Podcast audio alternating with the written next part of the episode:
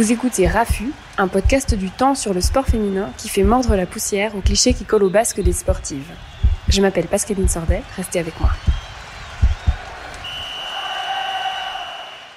Les sports, euh, disons, masculins, y compris la boxe, étaient déjà pratiqués au début du XXe siècle par des femmes, mais sous forme de spectacle de foire. La boxe féminine, euh, on y allait comme si c'était un spectacle comique, ou en tout cas émoustillant. Il n'y avait pas du tout les mêmes enjeux que la boxe masculine. Aller voir la boxe féminine, c'était un peu comme aller voir la femme à barbe, quoi. Exactement, c'était une femme en masse qui se cognait sur la gueule.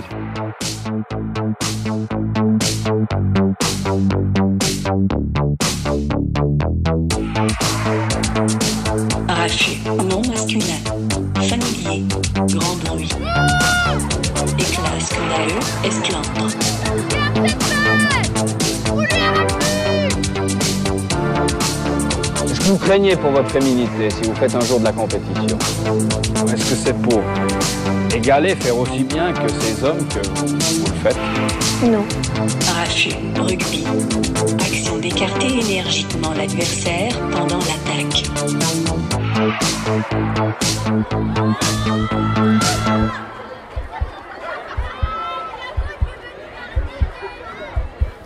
Quand j'ai commencé à m'intéresser au sport féminin, je me suis rendu compte qu'un des clichés les plus tenaces, qui revient dans toute son histoire, c'est ce qu'on appelle le procès en virilisation. C'est un terme euh, qui sonne un peu livre théorique, mais en français courant, c'est pas si compliqué. En fait, c'est simplement comme dire qu'une femme qui se muscle, c'est une femme qui devient un homme. Et d'ailleurs, on ne se prive pas, en tant que société, de critiquer le corps des femmes. On peut tout dire, et d'ailleurs, on a tout entendu. La femme musclée, c'est pas beau, la femme trop maigre, c'est pas beau, la femme trop grosse, c'est pas beau. Enfin, on a tous entendu ce genre de choses, peut-être même nous, on a même eu ce genre de, ce genre de paroles.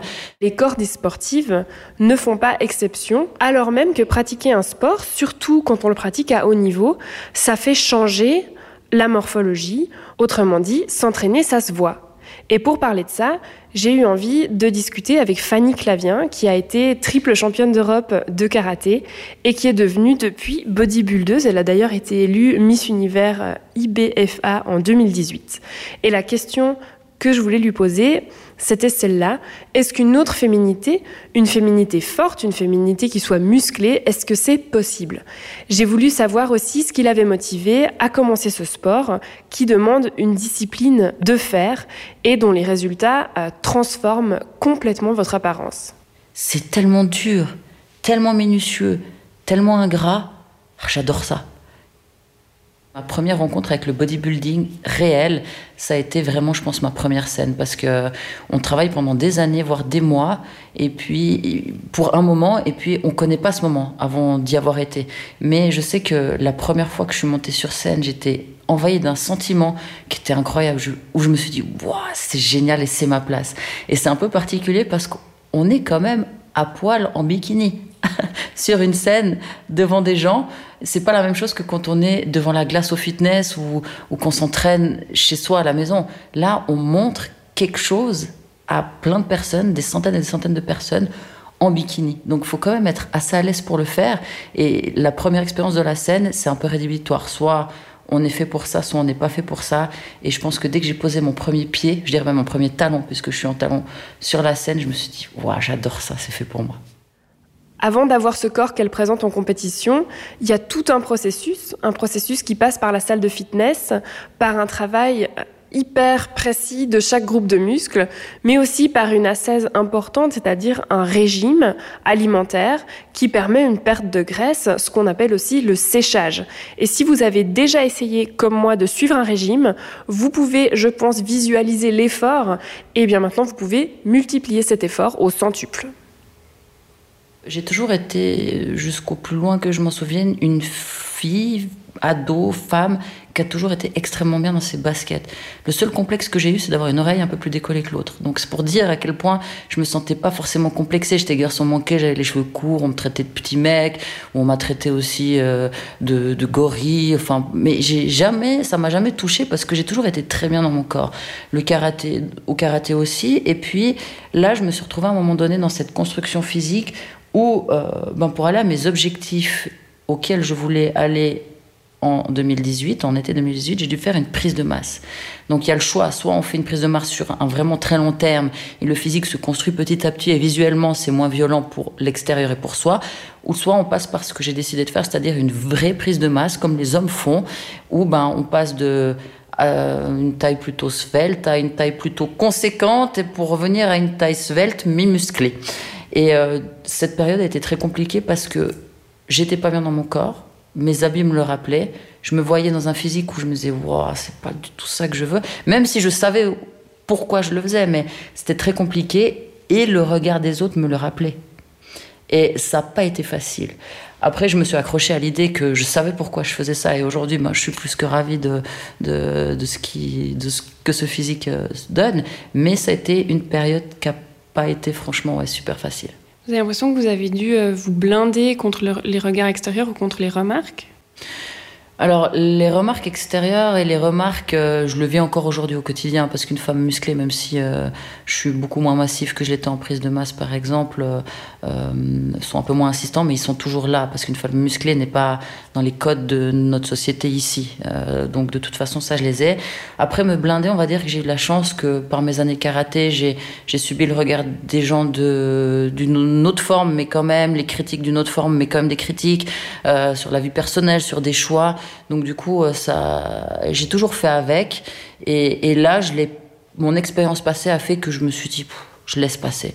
Juste pendant cette période de, quelques mois où quand on n'est pas bien dans son corps et qu'on vous le rappelle, c'est vrai que il y a de temps en temps où on, tire un peu la langue, mais euh, je me raccroche toujours aux, choses positives et puis cette pensée s'efface pour laisser place à autre chose. Mais c'est vrai qu'il faut avoir, euh, on va dire, les épaules et le cœur parfois bien accrochés. Les bonnes femmes. C'est toujours les bonnes femmes qui, qui nous collent des tas de problèmes. Homas, gorille, monstre, les mots sont extrêmement durs et jamais on dirait ce genre de choses à un homme. Parce que le muscle, chez les hommes, c'est quelque chose de normal, c'est quelque chose qui est valorisé. Et donc pourquoi est-ce que c'est différent pour les femmes? Pourquoi est-ce que quand leur choix, leur choix sportif ou leur choix de loisir s'écarte de la norme, est-ce qu'elles s'attirent des réactions aussi dures? Alors aujourd'hui, c'est beaucoup plus digéré. On adore, certaines sportifs sont vraiment des stars, on adore les voir. Euh, mais euh, une femme vraiment musclée, elle est toujours source d'étonnement et non pas d'admiration. Gianni Aver, que vous venez d'entendre, est historien et sociologue. Il est d'origine italienne. C'est un spécialiste des images et des médias. Et je l'ai rencontré chez lui parce qu'il a publié un livre qui s'appelle Images de la femme sportive. Et je voulais qu'il me parle exactement de ça. De quoi est-ce qu'on a peur en tant que société quand une femme se muscle? Bah, euh, Écoutez, on a, on a pendant, je pense, 50 000 ans, en tout cas, disons, parlons de, de période historique, pendant 3 000 ans, on a organisé la société avec une moitié dominante et une moitié dominée, et avec toutes sortes de, de, de, de, de partages, de tâches qui portaient l'homme à faire certaines choses, généralement plutôt décisionnelles. Donc on ne peut pas avoir organisé 3000 ans de ça sans que ça laisse des traces, évidemment. Et donc tout élément qui réduit la différence, même visuelle, entre un homme et une femme, est euh, vu comme un danger, tout simplement. Donc, euh, que ça s'agisse des, préférences sexuelles, qu'il s'agisse de porter les pantalons et non pas les jupes. Maintenant c'est un acquis, mais ce n'était pas le cas avant. Euh, qu'il s'agisse d'avoir des muscles, euh, de faire le soldat, euh, de voter, d'être un manager et tout ça, c'est tout des, choses qui ont été, ont été conquises durement et qui encore aujourd'hui on regarde avec un petit élément d'étonnement. bah, tout ça, c'est l'héritage d'une histoire patriarcale de laquelle nous ne sommes pas encore complètement sortis. Ça m'arrive assez régulièrement que quand je rencontre des, des hommes, ils, ils, ils, ils, viennent vers moi et me disent Ah, t'es balèze, vas-y, on fait un bras de fer. Je comprends pas ce principe de faire un bras de fer avec une femme pour montrer que t'es plus fort que moi. Donc, en règle générale, je dis toujours Tu sais, tu n'as pas besoin de faire de bras de fer pour. Euh, montrer que tu es viril et que l'homme entre toi et moi c'est toi. Ne t'inquiète pas, l'homme tu l'es et tu le restes. Je sais pas, c'est est-ce qu'on touche à leur virilité, à leur puissance, à leur à leur ego, alors que pas du tout quoi. Moi, c'est juste que je fais du sport, j'aime ça et je construis un physique qui me plaît, tout simplement. Je pense qu'il y a des physiques qu'avant on n'acceptait pas qu'on accepte, typiquement les femmes rondes. Euh, moi j'adore ça, les femmes rondes qui s'assument, qui sont belles dans leur forme. Je trouve ça magnifique. Et puis aujourd'hui, ben, on en fait la promotion aussi. Il y a des, mannequins euh, grande taille, des mannequins euh, rondes. Alors que je pense qu'avant c'était inimaginable, il y a 20 ans, de voir défiler sur un podium une femme ronde. Mais vraiment une femme ronde, alors qu'aujourd'hui, ben, c'est possible. Donc il y a quand même les mentalités qui ont évolué. Et je l'espère aussi euh, que ce qui se passe aux États-Unis pour la femme musclée pourra peut-être un jour arriver ici. C'est-à-dire que la femme n'est pas que ronde, que maigre ou que normale. Elle peut aussi être musclée sans que qu'un homme vienne demander de faire un bras de fer avec la femme parce qu'il a l'impression qu'il perd sa virilité euh, face à une femme musclée. Voilà. Alors aujourd'hui, les femmes musclées sont globalement mieux acceptées. Les fit girls qui montrent leur effort sur Instagram quasi quotidiennement ont pris la place des mannequins maigrichonnes dans les années 90 du genre Kate Moss. On peut dire en quelque sorte que le muscle, c'est devenu la nouvelle minceur. Malgré ça, les évolutions prennent du temps parce que les canons de beauté on peut pas les faire exploser du jour au lendemain, on peut pas non plus les tordre à volonté euh, sans conséquence, mais ils changent. Et ça, c'est pas juste moi qui le dis, c'est l'histoire euh, qui nous le montre. Les canons de beauté sont capables d'évoluer et ils l'ont déjà fait. Au 19e, euh, et, cela jusque, je dirais, à la, Première Guerre mondiale, euh, la, la, féminité est idéale exprimée par une femme plutôt généreuse avec une taille très fine. Je parle de la, de la vision européenne, hein, évidemment, encore une fois. Euh, c'est un type de beauté qui va se croiser avec la, disons, la beauté hein, qui sera instituée dans les années 20, dans des années qui sont très différentes, où tout est beaucoup plus frénétique et où, au fond, euh, la vision de la féminité commence un petit peu à être remise en question par rapport à, disons, des années, des années de patriarcat et, de, voilà, de réduction de la femme au seul intérieur, au seul rôle de compagne ou de mère. Qu'est-ce qui fait qu'un idéal de beauté peut évoluer de cette manière-là? Oh, c'est très difficile parce qu'on on essaye de repérer de, de, des choses qui, qui, sont, euh, qui, qui, ont changé pendant, pendant la Grande Guerre, notamment euh, les femmes dans les usines. Alors, non pas que les femmes n'étaient pas dans les usines au 19e siècle, évidemment, il y en avait et pléthore. Par contre, cette présence dans les usines était invisible, elle n'était pas mise en avant. Et, et, et donc, cette présence cette présence féminine dans les lieux de production et dans le lieu ultime de la modernité industrielle euh, du XXe euh, siècle naissant et sort de l'ombre. Voilà. Et, et avec ça, euh, bah, la, coupe de cheveux à la garçonne, si vous voulez, est aussi le fruit d'une coupe de cheveux, de cheveux qui puisse être portée à l'usine pour éviter les accidents. Le jupe commence à montrer les chevilles dans les années 20, les, les corsets commencent à, à, à être un peu oubliés. Euh, donc il y, y a des effets de mode d'une certaine manière sont euh, nourrissent aussi hein, cette, euh, cette autre féminité. Le corps féminin euh, commence à pouvoir entrevoir une possibilité de se déplacer dans l'espace public et se déplacer parfois même seul ou en tout cas un groupe de femmes.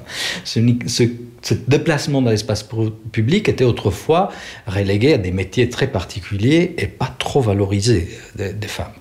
Et, et donc, euh, cela est, est quelque chose, par exemple, qu'on va voir aussi avec euh, l'apparition d'un moyen de transport qui a un lien avec le sport, c'est l'arrivée du vélo le vélo a ça de particulier, chacun conduit son vélo. Et donc les femmes commencent aussi à maîtriser euh, un outil de déplacement qui est le vélo dans lequel elles ne sont pas accompagnées, elles ne sont pas accompagnables. Bah, là, on a, euh, on a une petite révolution qui sera d'ailleurs très mal vue euh, par la société patriarcale. On parlera, on sortira des études euh, médicaux qui montreront que les femmes risquent euh, de devenir stériles dans le vélo, que, que la, la pratique du vélo se, se transforme à une sorte de pratique masturbatoire par les mouvements des jambes et, et l'étroitesse de la selle. Enfin, toutes sortes d'arguments plus ou moins fallacieux pour dire c'est pas pour les femmes, n'empêche que les femmes vont petit à petit aussi conquérir ce moyen-là.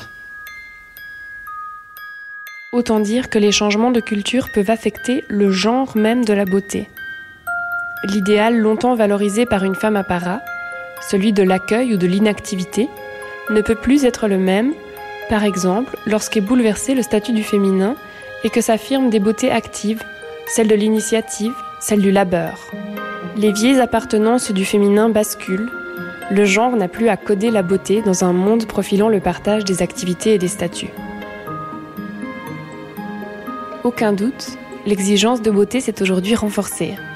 Corps plus exposé, identité plus corporéisée.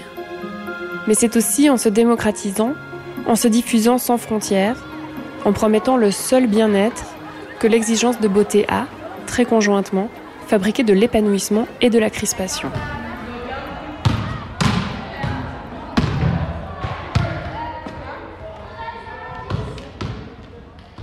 Est-ce qu'il y a encore des remarques qui blessent ou des questions qui blessent? Je suis pas blessée, mais c'est fatigant de devoir euh, expliquer de nouveau les remarques des gens. Typiquement, là, j'ai fait une petite sorte de question-réponse sur Instagram. On m'a posé la question avec ta morphologie, comment tu fais pour trouver des vêtements? Ben, J'ai dit, mais je fais un pantalon, une taille de 38 en pantalon, un 40 euh, au niveau de la veste. Euh, je n'ai aucun problème à m'habiller. Donc, donc c'est vrai que les gens ont, des fois des, remarques ou des choses. Mais je pense que c'est la non-connaissance, en fait. Que le karaté, on va dire, qui touchait moins de monde. C'est-à-dire que lorsqu'on pratique un art martial, déjà les gens se disent art martial, respect, valeur, euh, voilà. Je comprends rien, mais c'est bien parce que c'est les arts martiaux. En règle générale, c'est c'est ça. Et puis, euh, ben voilà, les gens connaissent pas le karaté. Ils ont pas vu de compétition à la télé, donc ils peuvent pas juger quelque chose qu'ils ne connaissent pas. Le fitness, le bodybuilding, peu importe, tout le monde. Tout le monde, à un moment donné, je pense, ou en tout cas 90% des gens essayaient de prendre du muscle, perdre du poids, muscler ses fesses, avoir des abdos, faire un régime. Et c'est tout le monde a déjà essayé un peu ça. Puis tout le monde se regarde dans le miroir. Moi, il faut pas me dire que ah, on me dit ah mais moi je m'en fous de l'aspect. Alors si tu t'en fous de l'aspect, tu sors en pyjama tous les matins et en training. T'es pas obligé de mettre des bottes, t'habiller avec un joli jeans, tout ça. Donc euh, pour dire qu'on a tous un regard par rapport à l'autre, par rapport à soi. Et là, je suis dans un sport qui est ça, qui est le regard des autres sur un aspect physique qui est jugé. Donc du coup, c'est clair que ben, les gens, ils ont plus tendance à juger quand c'est plus facile et plus populaire que quand on connaît pas. Moi, j'ai beaucoup de gens qui m'ont écrit Ah, c'est dégueulasse et je les ai vus, puis j'ai dit, ah, sympa ton commentaire. Ouais, mais je voulais pas dire ça comme ça, tu sais, c'était juste pour dire que c'était pas mon truc. Je dis, mais pourquoi tu t'as pas écrit genre que c'est pas ton truc? Alors chacun a son truc. Les goûts sont effectivement en partie euh, subjectifs, en partie personnels. Ils sont aussi socialement construits et en partie dépendants de la société dans laquelle on grandit. Et j'ai demandé à Jenny Aver, qu'est-ce que c'est alors le truc de notre société? L'adjectif qui revient le plus souvent pour les athlètes, disons pendant toute la, je dirais même la première moitié du XXe siècle de manière insistante, et puis aussi après, même moins, c'est la grâce. Euh, là où euh, ce mot remplace la force euh, chez, les athlètes, chez les athlètes masculins. Donc non seulement il faut faire la performance, mais il faut, il faut amener cette performance avec de la grâce, de l'esthétique, du geste féminin. Parce que c'est au fond, à la haune de ça qu'on va évaluer non pas la performance, mais l'athlète. Un exemple très connu, et celui de Suzanne Lenglen, une, femme, une tenniswoman euh, française qui a une star dans l'entre-deux-guerres, une véritable star, et qui euh, a, euh, est appelée la, danseuse des cours de tennis. C'est une femme qui était jugée pas très jolie, mais très élégante, ce qui en soi, la presse souvent a évoqué ça, en soi voilà, montre bien qu'est-ce qu'on va chercher hein, comme caractéristique euh, féminine déjà, la beauté physique et puis éventuellement l'élégance, mais surtout elle était, euh, elle était jugée extrêmement gracieuse. Or, quand on voit des enregistrements des matchs de compétition qu'elle faisait, euh, elle a un jeu très agressif, euh, très... Euh, ça n'a aucun sens de dire masculin, mais disons, pour nous entendre, très masculin. Par contre, elle régulièrement, elle posait euh, dans des faux euh, matchs euh, pour les photographes ou pour les opérateurs de cinéma, en sautillant comme ça, un peu comme une libellule, et en faisant des gestes extrêmement gracieux, qui n'étaient en rien performants, mais qui servaient, qui lui servaient à nourrir effectivement son image publique. Elle, cette image publique ne pouvait pas être positive si euh, la seule image qui perçait était celle d'un jeu euh, mâle, violent, agressif, euh, conquérant. Donc il fallait cet élément de danse. La danse est la seule pratique euh, féminine que nous retrouvons en, remontant au travers les siècles au fond. Et pour ça, on a au fond renvoyé toujours la féminité à cette pratique de la danse qu'on considérait déjà comme étant tout à fait conforme à la féminité de l'époque. Pourquoi on doit ramener de la féminité dans du sport hein? Parce que euh, si on doit ramener de la féminité dans du sport, ça voudrait dire que le sport n'a rien de féminin. Euh, C'est parce que effectivement, dans la, conscience collective, euh, le sport n'a rien de féminin. Le muscle n'est pas féminin. La corporalité sportive et la corporalité, disons, de la femme en tant qu'idéal de beauté n'est pas la même, ce qui n'est pas le cas pour la corporalité masculine. La corporalité masculine idéale est une corporalité musclée performante. L'idée que la femme musclée se masculinisait, on la retrouve depuis les premières femmes sportives. C'était effectivement un peu le dada de tous les, les nombreux articles anti-sport féminin qu'on trouve dans la presse de la planète entière. Les journalistes sportifs, euh, monsieur et madame tout le monde, ne se permet plus aujourd'hui, à quelques rares exceptions près, de dire que les femmes ne devraient pas faire de sport. Par contre, le choix du sport et l'intensité à laquelle il va être pratiqué, c'est des choses qui sont encore questionnées et on voit à cet endroit-là qu'on porte encore les stigmates de ce genre de polémique. On pourrait le dire autrement, du sport, ok, du muscle, ok, mais pas trop, sinon c'est vilain. Je pense que ce qui est assez vrai, c'est qu'il y a beaucoup de gens qui, par exemple, euh, approchent euh, l'un ou l'autre coach que je connais, qui savent que j'ai travaillé avec eux ou que je les côtoie, disent Ouais, moi j'aimerais un peu muscler, mais je veux pas devenir comme Fanny. Et c'est tout de suite ça le, le, le, truc, de dire ouais, je veux un peu muscler, mais je veux pas devenir comme Fanny, je veux rester assez fine comme fille. Puis en, en règle générale, ce qui me fait assez rire, c'est que ces personnes me répondent de toute façon, tu pourras pas être comme Fanny. voilà, c'est parce que en règle générale, quand on vient avec cette idée, c'est que déjà on n'a pas conscience du travail, on n'a pas conscience de tout ce qu'il faut pour arriver à ce physique-là. Donc ne t'inquiète pas, tu ne seras pas comme Fanny. Beaucoup de femmes jugent en disant ah c'est pas beau, une femme ça doit pas être musclé. Et euh, je, je, souvent ça me choque plus qu'un homme parce qu'on on comprend le regard de l'homme. Mais le regard de la femme qui dit une femme doit pas être musclée, quand on sait, nous, les femmes, comment on s'est battu, comment on doit se battre au quotidien pour, pour dire Waouh, on est la même chose que vous, on a deux bras, deux jambes, on, on peut faire les mêmes métiers, on, on peut avoir le même salaire, et qu'une femme fasse cette remarque, moi, ça me, ça me titille. Parce que je me dis Mais t'as pas tout compris T'es pas de notre côté ou quoi Franchement. Arrêtez, quoi. Je suis pas une poule, hein. C'est bon. Les femmes ne sont pas plus tendres que les hommes. Elles ont aussi, tout comme eux, grandi dans un univers qui est clivé, un univers où pour tous, le beau, le tendre, le doux, c'est des attributs qui sont féminins, alors que la force, l'autorité ou la vigueur sont des attributs qui vont être masculins. Et ça, c'est vrai dans le sport, mais pas seulement. C'est vrai dans d'autres univers culturels, notamment ceux du jeu vidéo ou du cinéma. C'est-à-dire qu'au fond, euh, cette euh, exigence de beauté n'est pas seulement demandée euh, par les spectateurs hommes, d'une certaine manière, elle est demandée et acceptée de manière absolument comme un de soi aussi par les spectatrices.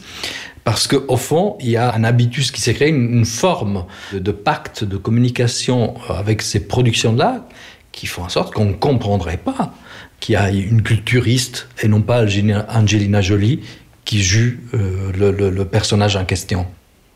Et d'ailleurs, on retrouve ça dans toute une série de changements, disons, de performances féminines dans une autre domaine que celui du sport. Hein. Je pense notamment au, cinéma d'aventure, au cinéma d'action, dans lequel on a vu apparaître une figure euh, héroïque féminine, comme euh, Lara Croft pour le jeu vidéo, ou euh, Béatrice Kiddo, le personnage Tarantino dans Kill Bill, euh, et ainsi de suite. Hein. Sais, des personnages comme, comme ça qui ont une, une performance extrêmement puissante dans le combat contre des colosses de culturistes masculins, mais qui ont de, de, de cordes danseuses, qui ont des cordes de, de, de, au mieux d'une musculature assez légère, assez esthétique, assez voilà, et, euh, généralement avec des attributs féminins généreux. Hein, donc euh, pourquoi euh, lorsqu'on va chercher le canon de héroïcité masculine, on va chercher des culturistes, hein, Van Damme, Stallone, Schwarzenegger, mais aucune culturiste femme a percé dans, dans le cinéma. Et pourtant c'est voilà la femme forte à l'écran c'est une figure qui existe mais sauf que ces euh, performances extraordinaires physiques n'ont rien à voir avec sa euh, sa corporalité parce que ce qu'on demande à sa corporalité c'est avant tout d'être attrayante et non pas performante même dans ce rôle là est-ce que ça c'est quelque chose que vous avez ressenti dans votre parcours de sportive? Euh, je pourrais pas dire non puisque j'ai commencé à émerger euh, dans les médias ou sur les réseaux sociaux en faisant un calendrier un peu sexy pour payer euh, mon année euh, sportive de karaté. Donc du coup, je peux pas, je peux pas dire que non. et du coup, euh, les médias se sont dit waouh, il y a une sportive qui, a décidé de faire un calendrier pour payer ses, années, enfin sa saison sportive. Comment ça se fait alors que j'étais déjà championne d'Europe et vice-championne du monde à l'époque. Hein. Donc je peux pas dire non. Après, je pense que du moment que on est bien dans le corps qu'on a, dans, ce qu'on fait. Si on a envie de faire des photos un peu plus dénudées, un peu plus féminines, un peu plus glamour, on peut le faire. Du moment que ça vient de sa propre initiative et parce qu'on se sent bien dedans. Après, est-ce que c'est vraiment une stratégie ou pas? En tout cas, dans le, dans le sport en Suisse, j'ai pas l'impression. Mais euh, après, si on part dans d'autres pays, je pense qu'effectivement, oui, il y a ce côté de, de, la femme qui fait vendre. Alors, euh, bien sûr, mais c'est pas forcément une stratégie que, que j'adopte. Surtout que dans le bodybuilding, euh, je n'ai pas forcément à plus montrer que ce que je suis sur scène, sinon je me retrouverai nue. Donc, euh, du coup, euh, voilà. Mais je vais pas non plus euh, casser certains principes euh, pour euh, essayer d'arrondir, on va dire, mes fins de mois. C'est une lente conquête d'abord, que reflète l'histoire de la beauté physique. Une lente découverte de territoires et d'objets corporels insensiblement valorisés. Toutes les catégories de l'espace y sont déployées, progressivement enrichies, renouvelées avec le temps. Surface, volume, mobilité, profondeur.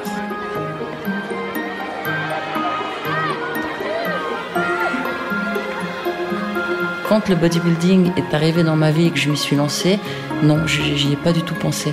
Mais effectivement, maintenant, avec le recul, c'est vrai que c'est vrai, j'ai fait, j'ai fait un pas hors de la, de la norme sociale, mais sans aucune prise de conscience. J'en ai pris conscience ouais, après parce que les gens me l'ont fait remarquer euh, fortement, avec insistance, parfois avec violence même, mais non, sur le moment pas du tout.